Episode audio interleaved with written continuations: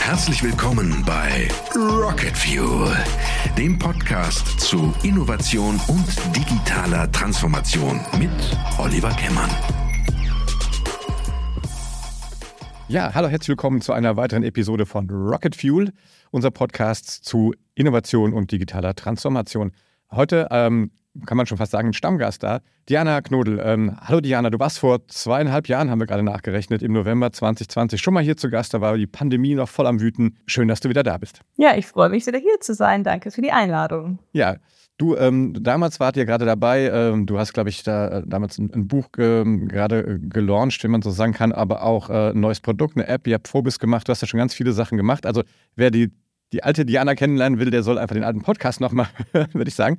Aber seitdem ist eine Menge passiert. Ähm, hol doch mal äh, meine Hörerinnen und Hörer ab. Was ist, äh, was ist seit November 2020 so alles in deinem Leben passiert? Genau. Also ähm, Vobitz, äh, die, die Weiterbildungsplattform für Lehrerinnen und Lehrer gab es ja damals schon.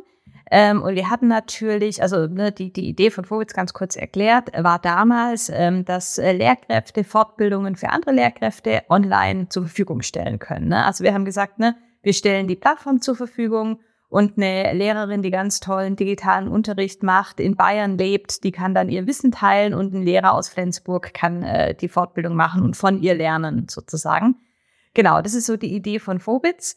Und ähm, das hatten wir damals gemacht und es kam damals auch schon sehr gut an. Und äh, wir hatten jetzt gerade auch über die Pandemie gesprochen.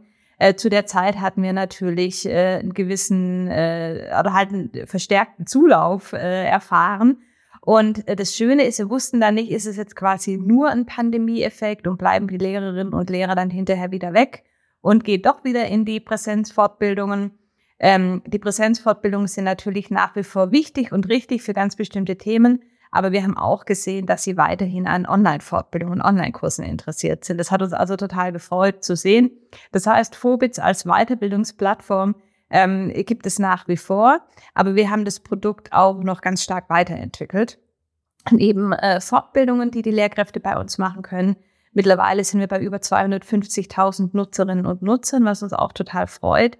Ähm, und neben den Fortbildungen können die eben auch ja ihren Unterricht digitaler gestalten, indem wir denen ja wir sagen digitale Tools für Schule und Unterricht zur Verfügung stellen. Das kann so was ganz Einfaches sein, wie einfach Audiofeedback geben ähm, oder jetzt haben wir ein äh, äh, quasi kollaboratives Textdokument. Das klingt für uns in der Startup-Branche alles so selbstverständlich. Aber viele Schulen haben eben kein Teams oder eben keine geeigneten Tools, um wirklich kollaborativ entweder im Kollegium oder auch mit Schülerinnen und Schülern zu arbeiten. Und da versuchen wir eben, ja, DSGVO-konforme Tools äh, für Lehrkräfte zu entwickeln, zur Verfügung zu stellen. Auch sowas wie eine äh, digitale Pinnwand, ne, sowas wie Trello, dass sie sich organisieren können oder auch digitale Arbeitsblätter, ne, um einfach da Schule und Unterricht noch ein bisschen digitaler zu machen oder zu unterstützen, dass Lehrkräfte das digitaler machen können. Genau, das ist das Thema, was wir vor allem äh, letztes Jahr 2022 ganz stark vorangetrieben haben. Und dann ähm, haben wir sicherlich äh, alle Hörer äh, mitbekommen, dass es ja im November äh, 22 dann ChatGPT kam und diese ganze KI-Thematik hat uns im Team natürlich auch äh, total begeistert und gerade im Hinblick auf das Bildungssystem hat es natürlich einen riesengroßen Einfluss. Ne? Also ich glaube, dass durch diese ganze KI-Thematik sich sehr viel verändern wird und muss. Und da haben wir dann natürlich auch gesagt, okay, ähm, wir wollen da irgendwas den Lehrkräften zur Verfügung stellen, dass die eben auch DSGVO-konform zum einen selbst, aber auch mit ihren Schülerinnen und Schülern die KI nutzen können und haben die Phobits KI-Assistenz entwickelt. Und da kann ich gerne noch ein bisschen mehr drüber erzählen später. Ja, gerne. Ähm, du, ähm, man muss vielleicht ein bisschen sagen, wie ist denn, hast du mal schnell eine KI da irgendwie eingebaut und ihr habt eine App entwickelt und so weiter. Vielleicht müssen wir an der Stelle doch, auch wenn jemand den alten Podcast jetzt noch nicht äh, gehört hat, ähm, vielleicht holst du uns doch noch ein bisschen ab. was ist denn dein Hintergrund? Also warum, warum begeisterst du dich denn gerade für solche, äh, solche Technologien? Genau, also ich bin äh, von Haus aus studierte Informatikerin mit Schwerpunkt pädagogische Psychologie. Ich habe mich also schon immer für äh, ja, Technik und Coding interessiert, Informatik, aber auch das ganze Pädagogische und ähm, kann das jetzt eben mit meinen Unternehmungen, äh, die ich mache. Neben Phobitz hatte ich ja mittlerweile vor neun Jahren AppCamps gegründet und da geht es wirklich darum, Informatik in die Schulen zu bringen, indem wir ja, tolle produktorientierte Unterrichtsmaterialien für Lehrkräfte entwickeln und kostenfrei zur Verfügung stellen. Das ist als Non-Profit aufgebaut. Ähm, genau, insofern hat mich schon immer interessiert, wie ich quasi Technik oder Digitalisierung mit äh, Pädagogik zusammenbringen kann oder mit Bildung und versuche da eben ja meine Fähigkeiten und Kenntnisse einzusetzen, um einen Beitrag zu leisten, um hier und da vielleicht äh, Bildung ein bisschen besser zu machen. Finde ich jetzt ein Stichwort, da rennst du bei mir offene Türen rein. Ähm, was glaubst du denn, was ist, was ist denn grundsätzlich auch jetzt eine Erfahrung? Jetzt hast du ja auch wirklich ähm, speziell auch mit, mit Phobis, mit der, mit, mit, der, mit der Plattform auch jetzt fast äh, zweieinhalb Jahre Erfahrung.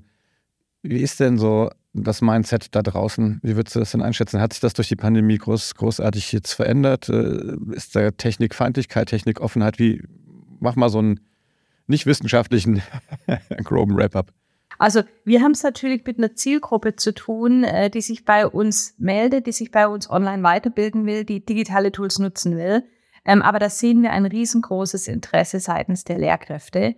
Ähm, ich sage immer, das Problem sind nie die Lehrerinnen und Lehrer. Natürlich gibt es vereinzelt die, die es überall gibt, die es auch in unserer Branche gibt, die so das Minimum machen, die jetzt nicht sonderlich motiviert und engagiert sind. Die gibt es überall. Aber wir sehen ähm, ganz, ganz starkes Interesse seitens der Lehrkräfte.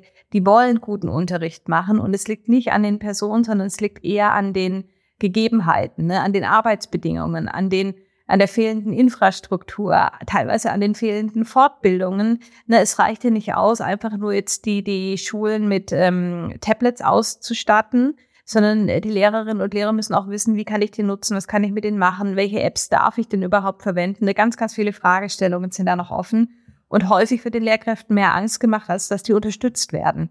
Insofern sage ich immer, ne, ähm, Lehrerinnen und Lehrer, die haben mit den wichtigsten Beruf in unserer Gesellschaft und werden häufig so negativ in den Medien präsentiert. Und es werden halt immer diejenigen rausgegriffen, die es halt noch nicht können, die keine E-Mails schreiben wollen oder keine E-Mail-Adresse haben und so weiter. Aber es gibt eben auch ganz viele, ähm, die super tollen Unterricht machen, die motiviert sind, engagiert sind. Und für die wollen wir eben ein Angebot schaffen. Und dann sehen wir auch, dass die dann ihr Kollegium häufig mitnehmen. Das dauert dann ein bisschen. Aber ähm, genau, deswegen bin ich da, ähm, äh, was die Personen in den Schulen angeht, optimistisch, was die Rahmenbedingungen äh, angeht und, und die Politik und die Behörde pessimistisch, weil da würde ich mir deutlich mehr Unterstützung wünschen. Da würde ich mir einfach wünschen, ähm, ja, dass Schulen vor allem mehr Verantwortung bekommen, mehr Entscheidungsfreiheit, autonomer Dinge für sich entscheiden können und ähm, ja, ich glaube, da muss noch ganz viel passieren. Und da hoffe ich auch so ein bisschen auf den nächsten Digitalpakt, Digitalpakt 2.0, der ja immer wieder im Gespräch ist. Und ich hoffe einfach, dass da die Länder und der Bund äh, ja bisschen enger zusammenrücken und ähm, und dass man es da einfach schafft, die Schulen dann tatsächlich, also quasi nicht nur von, von der Infrastruktur und Hardware auszustatten, sondern dass man da Fortbildung, dass man da Pädagogik, dass man da einfach Digitalisierung äh, wirklich mitdenkt und ähm, genau. Das ähm, finde ich spannend, da würde ich gerne mal nachhaken, ähm, weil du hast das jetzt so ein bisschen so angedeutet. Ähm, ich glaube, das Thema ist da grundsätzlich, ne, dass wir sagen, Bildung oder Schule ist Ländersache, äh, der Bund macht aber große, große, Pakete. Ähm, ich erlebe das halt auch, dass ich, oder ich habe das Gefühl zumindest auch so, in, in, auch in meiner Arbeit, dass da oft wirklich der Connex nicht, nicht klappt. Ich meine, dass dieses hier, ähm, dieses Datenzugangsgesetz ist ja ein schönes Beispiel dafür, was passiert, wenn man das irgendwie äh, sag ich mal, ähm, auf die Länder verteilt. Ähm, welche Ideen hast du? Ähm, und ich weiß, dass uns, wir hier auch ein paar Politiker und Politikerinnen so nur zuhören. Was wäre denn so eine Idee? Wie, wie könnte das denn mal ähm, ganz pragmatisch, wie könnte man das denn besser organisieren? Also ein großer Wunsch wäre, dass Schulen einfach ein deutlich größeres Budget zur freien Verfügung bekommen, dass die entscheiden können, was brauchen wir. Holen wir uns äh, Hilfskräfte rein, die im Unterricht helfen? Äh, holen wir uns bestimmte Technologie oder Software rein. Ähm, das Ganze muss natürlich auch begleitet werden durch jemanden, der die Technik, sich mit Technik auskennt, ähm, aber das Ganze eben auch pädagogisch mitbetreut. Ne? Es reicht ja nicht nur aus, einen Hardware-Admin zu haben, sondern auch zu überlegen, was können wir denn damit machen. Also, dass man sich da einfach ein bisschen mehr ähm, organisiert oder aufstellt, äh, wie es vielleicht auch ja Firmen tun. In der Firma gibt es ja auch Leute, die sind Ansprechpartner für Technik, die wählen aus, mit welcher Software arbeitet man und verteilt es dann an das Kollegium oder an, an das Team. Ähm, dann denke ich, ist ein großer Punkt, dass man Lehrkräfte von gewissen Aufgaben entlasten kann, weil wir haben einen riesengroßen Lehrkräftemangel und der spitzt sich noch mehr zu. Ähm, wir sehen bei uns, dass wir wirklich vermehrt Bewerbungen von ganz, ganz tollen Lehrkräften bekommen, ähm, die einfach keine Lust mehr haben auf das System. Ne? Also das System an sich muss sich ändern. Die müssen äh, einfach offener werden, ähm, anstatt jetzt, ne, was man so hört, was die wollen, die sollen noch mehr arbeiten, Teilzeit soll nicht mehr möglich sein, die Klassen sollen größer werden und so weiter. Ne? Da braucht es andere Ansätze. Und da finde ich auch ganz wichtig, dass man nicht immer über Lehrkräfte spricht, sondern mit den Lehrkräften. Wir hatten jetzt zum Beispiel auch ähm, vor zwei Tagen mit AppCamps, mit dem Non-Profit, das sie nach wie vor macht, da haben wir beispielsweise ein ganz tolles Angebot für Studierende. Das heißt, ähm, steht die Stipendium Digitale Bildung. Und da haben die einfach die Möglichkeit, ein Jahr lang sich weiterzubilden, sich auszutauschen. Da holen wir tolle Speakerinnen, Speaker rein für bestimmte Themen. Und da hatten wir Christian Füller, auch ein Bildungsjournalist mit dabei. Und die haben sich einfach mal ausgetauscht über das Thema Lehrkräftemangel und wie sehen die das als angehende Lehrkräfte, ähm, welche Sorgen haben die, welche Befürchtungen, was sind ihre Ideen, was man tun könnte. Und das finde ich so toll, solche, solche Möglichkeiten zu haben, sich da auszutauschen und einfach von, von denen zu lernen, die im System sind oder bald ins System kommen. Und ähm, genau, also das sind nur so, so ein paar Ideen. Und äh, der letzte Punkt vielleicht noch, ne, gerade im Hinblick auf den Lehrkräftemangel zu überlegen, wie kann man äh, Schulen auch öffnen für Leute, die vielleicht mal für zwei oder drei Jahre sagen, okay, ähm, ich bin zwar jetzt keine studierte Lehrerin, aber ich habe Lust, das jetzt mal zu machen. Die brauchen natürlich schon auch Anleitung, Unterstützung und so. Aber ich glaube, das könnte für das ganze System Schule ganz spannend sein, sich ein bisschen zu öffnen und dann spannende Leute reinzuholen, die für bestimmte Themen dann mal, und wenn es ein paar Jahre sind, äh, Unterricht gestalten. Und ähm, ja, also das sind so, also dieses Teach First Programm, das es ja eher nach dem Studium, nach dem Abschluss gibt, vielleicht so ein bisschen auszuweiten für, ähm, dass man quasi zwischen zwei Jobs einfach mal für ein paar Jahre in die Schule geht. Fände ich ganz toll. Was glaubst du, warum funktioniert das nur aktuell nicht gut?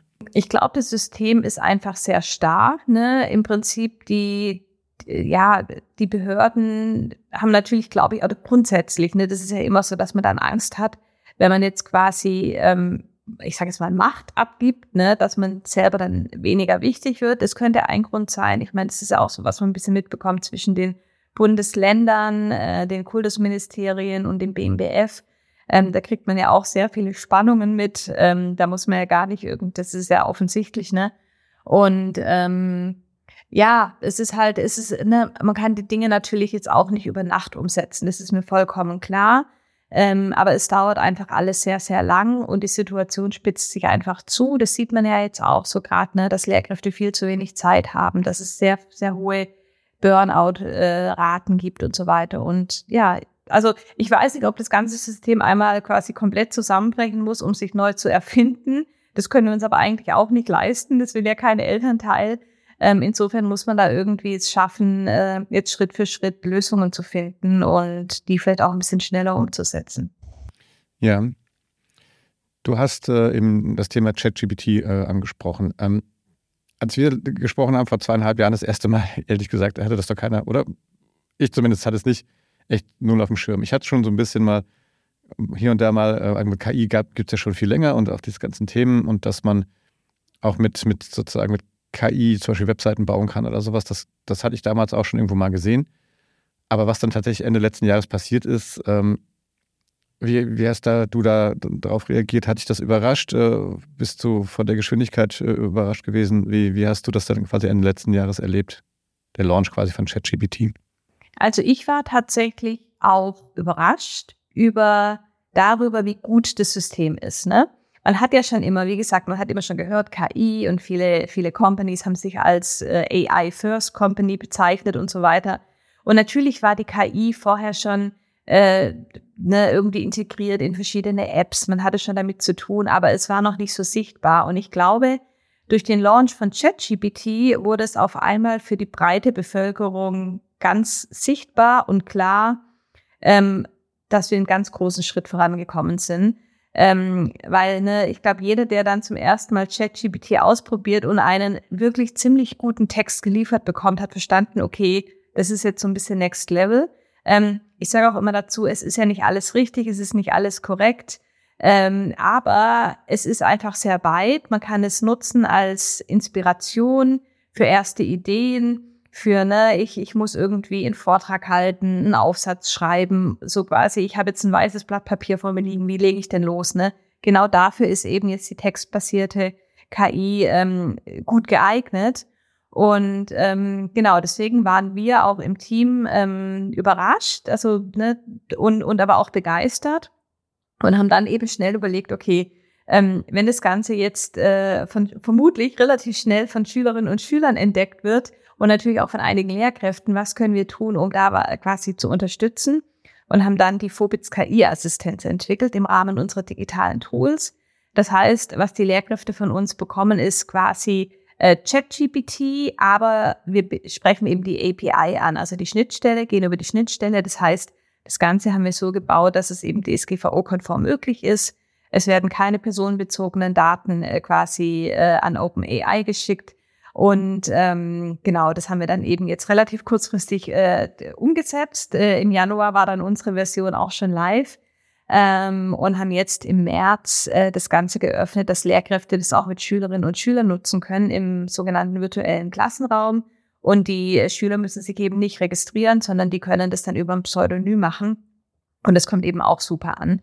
Und uns ist es einfach wichtig, dass dieses Thema ähm, jetzt kein Elitenthema wird oder bleibt, sondern ne, wenn es jetzt eine KI gibt und das quasi als Werkzeug genutzt werden kann, um bessere Texte zu schreiben, um grundsätzlich besser lernen zu können, ähm, dann ist es halt wichtig, dass alle den Zugang zu bekommen. Und dann darf es eben nicht sein, dass die Kinder, deren Eltern einfach mal so 20 Euro im Monat zusätzlich zahlen können, äh, die können es nutzen und alle anderen nicht. Ähm, und da versuchen wir jetzt halt eine Lösung zu schaffen, die funktioniert und sprechen tatsächlich auch mit ersten Kultusministerien und am liebsten würden wir es natürlich über die KMK, die Kultusministerkonferenz, allen äh, Lehrkräften zur Verfügung stellen und äh, gucken mal, äh, wo wir da hinkommen und wie, wie, wie gut es funktioniert. Da drücke ich echt fest die Daumen, dass das funktioniert. Also ich, hier, hier, freut man sich ja, also in meinem kleinen Erlebniskosmos, was jetzt das Thema Schule angeht, freuen wir uns ja schon, dass jetzt irgendwie ähm, mein Sohn in der siebten Klasse die erste Klasse ist, die jetzt tatsächlich ein iPad kriegt in Mainz. Super. Ja, das wird schon gefeiert wie ein, wie ein äh, ja. keine Ahnung. Und dann, dann, dann, sehe ich, was, was grundsätzlich passiert. Ähm, aber ich glaube, Technik ist ja das eine. Da hatten wir, hatten wir es eben schon mal kurz vor. Die, ich nehme das ja so wahr, dass dass es Menschen gibt, die völlig panisch quasi werden und, und diese ganze Technologie auch ablehnen und andere, die sich da voll reinstürzen und, und äh, oder auf einmal irre Sachen machen und, und äh, ja, fast geboostert werden. Ich habe ein bisschen so das Gefühl, dass, dass wir so einen, so einen, so einen, so einen ne, Amy Webb hat das mal so ein Digital Divide gerade kriegen, dass wir Leute verlieren auf der einen Seite. Und deswegen fand ich schön, dass du gesagt hast, mit diesem Zugang, das, das sicherzustellen, ist sicherlich eine finanzielle Sache auf der einen Seite. Auf der anderen, ähm, was, was können denn auch, ähm, also die Kinder sind ja nicht, lernen ja nicht nur in der Schule.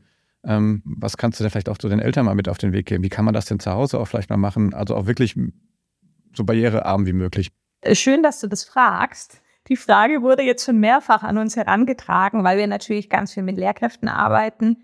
Ähm, kam die Frage auf, ob wir nicht auch mal was für Eltern machen können. Und hatten dann tatsächlich gesagt, alles klar, wir machen einen digitalen Elternabend, genau zu dem Thema KI und ChatGPT und dachten dann so, okay, melden sich, keine Ahnung, 100, 200 Leute an und wir haben, ich weiß nicht, wie viel es mittlerweile sind, über 7000, vielleicht knapp 8000 Anmeldungen von Eltern, die sagen, hey, krass, äh, gutes Thema, ich will mehr darüber erfahren.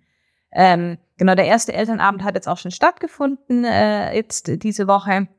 Und wir bieten jetzt quasi erstmal geplant jeden Monat einen digitalen Elternabend zu dem Thema an, ähm, um eben auch mit Eltern ins Gespräch zu kommen und genau wie du sagst, Eltern aufzuzeigen, was sie machen können ähm, Eltern zu zeigen, ähm, ne, was Kinder äh, oder auch Jugendliche damit machen können, wie die das nutzen können, wie man es, ich sage jetzt mal, nutzen kann, zum einen, um zu betrügen, aber das ist gar nicht unser Fokus, sondern vielmehr nutzen, um besser zu werden, um äh, besser zu lernen, um bessere Texte zu schreiben, weil ich glaube, ne, die KI ist da, die wird bleiben, die wird noch besser werden und das Ganze jetzt immer mit, mit so einem sehr kritischen Blick zu betrachten und das Ganze verbieten zu wollen oder zu sprechen, okay, wie kann ich jetzt Plagiate erkennen? Oder Plagiate sind es ja noch nicht mal, wie kann ich erkennen, ob jemand betrogen hat, das ist nicht, nicht der richtige Weg, sondern wir müssen sagen, okay, wie können wir es nutzen, wie können wir allen zugänglich machen? Und wie, wie, ja, wie können wir es vor allem nutzen im, im Bildungsbereich, wo eben so unglaublich viele Chancen bestehen, durch KI äh, ja, bessere Prozesse hinzubekommen. Oder vielleicht auch die Schule mittelfristig nochmal wirklich besser zu machen. Ich meine, das, das Thema mit, du hast gerade gesagt, oder die Angst, dass da betrogen wird, ist ja, finde ich, interessante Formulierung, ne? Weil ähm, ich meine, ich lese ja sonst auch Sachen nach zur Not oder ich äh, hole mir Informationen irgendwie her. Ne? Ich meine, wann, wann wacht denn da mal eine Schule und ein Schulsystem auf und sagt, okay, es geht ja nicht mehr darum, irgendwie antiquiertes Wissen. Es ist ja in dem Moment, wenn ich ein Buch drucke äh, und das irgendwo im Handel ist und dann bei den Kids ist, ist das doch heutzutage alles schon nicht mehr aktuell, was da drin steht. Es sei denn, wir reden jetzt über, keine Ahnung, vielleicht die Grundzüge der Physik oder sowas. Was, was kann man denn tun, um, um auch, sag ich mal, in, in dem System ein Mindset zu schaffen, das zulässt, dass man halt mittlerweile andere Möglichkeiten hat, äh, sowas zu strukturieren. Weil ich meine, machen wir uns doch nichts vor, wenn das die Kinder nicht in der Schule lernen, dann werden sie doch, also ich spreche auch, es ist ja nicht nur die Schule, die, die, die grundsätzliche Schule, sondern wir sind ja auch Ausbildungsbetrieb. Ich bin selber in der IHK, in der, in der Vollversammlung. Ähm, und, und ich gucke mir halt auch da an, wie wird, denn, wie wird denn Ausbildung in Zukunft aussehen? Wie wird denn, also da wird ja auch doch irgendwie sehr verschult irgendwie Wissen vermittelt. Ja. Mhm. Und ähm, ich habe so das Gefühl, wenn da nicht die Organisationen sich auch, egal welches es ist, ob sie Kammern sind, ob sie Schulen sind und so weiter, wenn die sich nicht auch anfangen, mal anfangen zu transformieren, ja, dann, dann wird das irgendwie, du hast das eben so ein bisschen so, ich hoffe so aus Spaß gesagt, oder das System crasht, aber ist die Gefahr nicht tatsächlich fast schon, ähm, oder wird die nicht immer zusehends realer, dass das, dieses System irgendwann nicht mehr, damit überhaupt nicht mehr mitkommt? Ja, ich glaube, das ist, das ist schon irgendwie ein Szenario, das eintreten könnte. Das ist jetzt sehr unwahrscheinlich, ne, weil das, das wird sicherlich nicht passieren. Aber natürlich müssen sich Organisationen öffnen. Und wir sehen ja auch, ne, wir haben ja einige Schulen, die schon sagen, hey, toll, dass ihr die KI-Assistenz habt, wir nutzen es für unser Kollegium. Ne, die kaufen schon die Schullizenzen bei uns für ihr Kollegium. Ähm, wenn sie denn quasi Budget für sowas haben, viele Schulen haben das ja leider nicht, die würden gerne, aber die können nicht. Und deswegen nochmal hier, ne, von vorher, dass Schulen einfach mehr Autonomie benötigen. Ähm, klar, das braucht es auf alle Fälle und ähm, deswegen ist es halt auch wichtig, ähm, genau wie ich eben sagte, mit Lehrkräften, mit der KMK, mit den Ministerien, mit Eltern ins Gespräch zu kommen. Und ähm, ich finde es so unglaublich wichtig, was wir eben schon hatten im Sinne der Bildungsgerechtigkeit, dass diese Themen in der Schule stattfinden. Ne? Weil wenn man eben nicht zu Hause die Unterstützung bekommt und die Eltern das nicht zu Hause mit einem anschauen, diskutieren, besprechen, vielleicht auch das Thema Fake News. Ne? Also ähm, die KI bringt ja ganz viele Chancen mit sich, aber auch gewisse Herausforderungen oder härter formuliert Risiken. Ähm, gerade im Hinblick auf ähm, Fake News, die jetzt noch einfacher, schneller und günstiger erstellt werden können, die sich vielleicht noch einfacher verbreiten. Ähm, und das muss man natürlich auch thematisieren. Und solche Themen sind halt unglaublich wichtig in der Schule zu besprechen, weil wenn man das zu Hause nicht mitbekommt, wo dann? Ne? Absolut. Und die ähm, Transformation, die muss ja auch irgendwie, die wird ja auch angestoßen durch, durch solche na, technischen oder na, damals in der Pandemie auch bei euch sozusagen also, so, so, so biologische Disruption. Ich versuche mir gerade eine Brücke zu bauen, um äh, dich jetzt auch nochmal ein bisschen äh, auszuquetschen. Ähm, du als Unternehmerin hast ja natürlich auch in den letzten Jahren einen, interessante, äh, Wandel, einen interessanten Wandel gemacht. Erzähl doch da vielleicht mal so ein bisschen, weil du hast natürlich selber auch ähm, dein Berufsfeld ja quasi, beziehungsweise auch dein, dein, dein, deine Firmen, das muss man sagen, du hast ja schon einige Firmen gegründet, äh, immer wieder auch neu angepasst und geändert. Und gerade jetzt mit ChatGPT auch. Du sagst, im Dezember kam das raus, im Januar hattet ihr die erste Geschichte da. Was hast du gemacht, damit deine Firma so adaptionsfähig ist? Wir sind bei Phobits äh, ein, ein, Team von 30 Leuten und ähm, wir achten natürlich sehr darauf, dass wir ähm, Leute haben, die genau das richtige Mindset haben. Ne? Und ich glaube, ähm, alle sind einfach sehr, alle brennen für Bildung. Das ist schon mal das Erste, ne? Äh, wenn man bei uns arbeitet. Und das Schöne ist auch, wir kriegen unglaublich viele und tolle Bewerbungen von richtig tollen Menschen, äh, die, ich sag mal, überall arbeiten könnten, aber sich explizit für so ein äh, relativ kleines Bildungsstartup interessieren, weil sie sagen, sie haben das Gefühl, da können sie wirklich Impact haben, was bewegen. Und ähm, deswegen äh, funktioniert das Ganze natürlich nur mit einem großartigen Team, ähm, das wir jetzt auch in den letzten Jahren aufgebaut haben. Ne? Also wir sind auch stark gewachsen ne? seit, seit dem letzten Gespräch. Wir sind jetzt bisschen über 30 Leute und ähm, wir hatten tatsächlich unser, ähm, unsere Weihnachtsfeier hatten wir quasi ins neue Jahr gelegt, so als Jahreskickoff im Januar, Mitte Januar gemacht. und haben da ähm, das Team dann so ein bisschen auf das Thema künstliche Intelligenz, äh, ne, das war dann halt Thema, haben gesagt, okay, ne, das ist jetzt das Thema, wir haben jetzt die Chance, uns da auch als Firma zu positionieren und als Experte quasi äh, zu werden und haben gesagt, okay, alles, was wir jetzt machen, ähm, wir machen natürlich die Fortbildungen weiter und so weiter, aber alles, was wir machen, muss irgendwie auf, auf unser Ziel, ähm, KI und digitale Tools in Schulen zu bringen, einzahlen. Und es hat extrem gut funktioniert. Da bin ich auch wirklich ähm, äh, stolz auf das Team, wie, wie, wie gut äh, und wie schnell da alle mitgemacht haben. Und ähm, ja, ich glaube, das, das liegt vor allem an den richtigen Leuten, die man halt richtig auswählen muss. Ja, da muss ich jetzt ein bisschen nachbohren. Also das sagen ja mal alle und sagen, ja cool, aber wie wählt man die denn richtig aus? Hast du da nochmal, lässt uns dann mal hinter die, hinter die äh, Magic Wall gucken? Das ist, ist interessant, weil wir haben da eigentlich, also es ist tatsächlich, ich meine, wir sind ja noch relativ klein äh, mit 30 Leuten.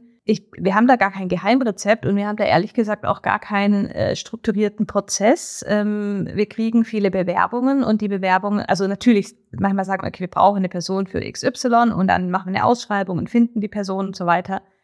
Aber ähm, es ist, glaube ich, tatsächlich viel, ähm, ich sage es ehrlich mal, Bauchgefühl, ne? Und ich sage auch immer, es gibt eine Probezeit und die Probezeit muss man ernst nehmen, ne? Und für beide Seiten. Und wenn man merkt, es passt nicht, oder auch wenn man mit Freelancern arbeitet und man merkt, es passt nicht, dann muss man halt so ehrlich sein und das Ganze wieder beenden. Und das haben wir bisher sehr selten machen müssen, aber mussten wir auch schon machen. Und ähm, ja, ich glaube, viel mehr kann ich dazu gar nicht sagen, weil das ähm, ist, ist äh, relativ organisch und äh, bisher erfolgreich gewachsen. Ähm, und äh, ich, ich sage immer so, gesunder Menschenverstand. Da muss natürlich mit den Leuten sprechen, die kennenlernen. Viele haben aber auch nur online und digital kennengelernt. Aber ähm, ich glaube, dadurch, dass wir so ein äh, quasi einen Purpose mitbringen, kriegen wir einfach schon ziemlich gute Bewerbungen. Also auch so, ne? Man, man erkennt relativ schnell an der Bewerbung, ob die Person wirklich motiviert ist oder nicht. Ich meine, das ist der erste Schritt, finde ich, ne? Und ähm, dann in den Gesprächen, die man führt. Wenn wir jetzt also zum Abschluss mal zehn Jahre in die Zukunft reisen, wie sieht Bildung in zehn Jahren aus? Boah, gute Frage. Ähm, hättest du mich vor einem Jahr gefragt, hätte ich die ganze KI-Geschichte noch nicht so erwartet, wie, wie sie jetzt ist. Und deswegen kann ich ehrlich gesagt, ich weiß es nicht, weil ich nicht weiß, wie sich diese KI weiterentwickelt und was noch für Technologien auf den Markt kommen. Ne? Ähm, selbst das iPhone, also das ganze mobile äh, Thema, ist ja erst eine 16 Jahre jetzt alt oder so. 2007 kam das auf den Markt. Ne? Wenn man sich überlegt, was da allein technologisch sich verändert hat. Ähm, wobei wir natürlich auch sehen, dass Schulen sich sehr langsam verändern. Aber was ich mir wünschen würde für die Schule in zehn Jahren ist, ähm, dass, äh, dass ja, Lehrerinnen und Lehrer auch weniger als Wissensvermittler vor der Klasse stehen, sondern mehr als Lerncoach, die Schülerinnen und Schüler begleiten. Ähm, natürlich sind Lehrkräfte nach wie vor super wichtig für das Ganze, ähm, ne, die, die Klasse zusammenzubringen, Dinge zu besprechen. Sehr viele emotionale Themen, die da natürlich auch eine Rolle spielen. Aber ich glaube, das tatsächliche Lernen von Fakten und Wissen kann man gut auslagern ähm, und mit Hilfe digitaler Technologien, mit Videos, mit einer künstlichen Intelligenz ähm, sich aneignen und dann quasi viel mehr die Zeit in der Schule im Unterricht für Diskussion, für Austausch, für Projekte nutzen. Ähm, vielleicht gibt es dann auch endlich einen sehr stark entschlackten Lehrplan. Vielleicht gibt es auch weniger Fächer und mehr Projektarbeit.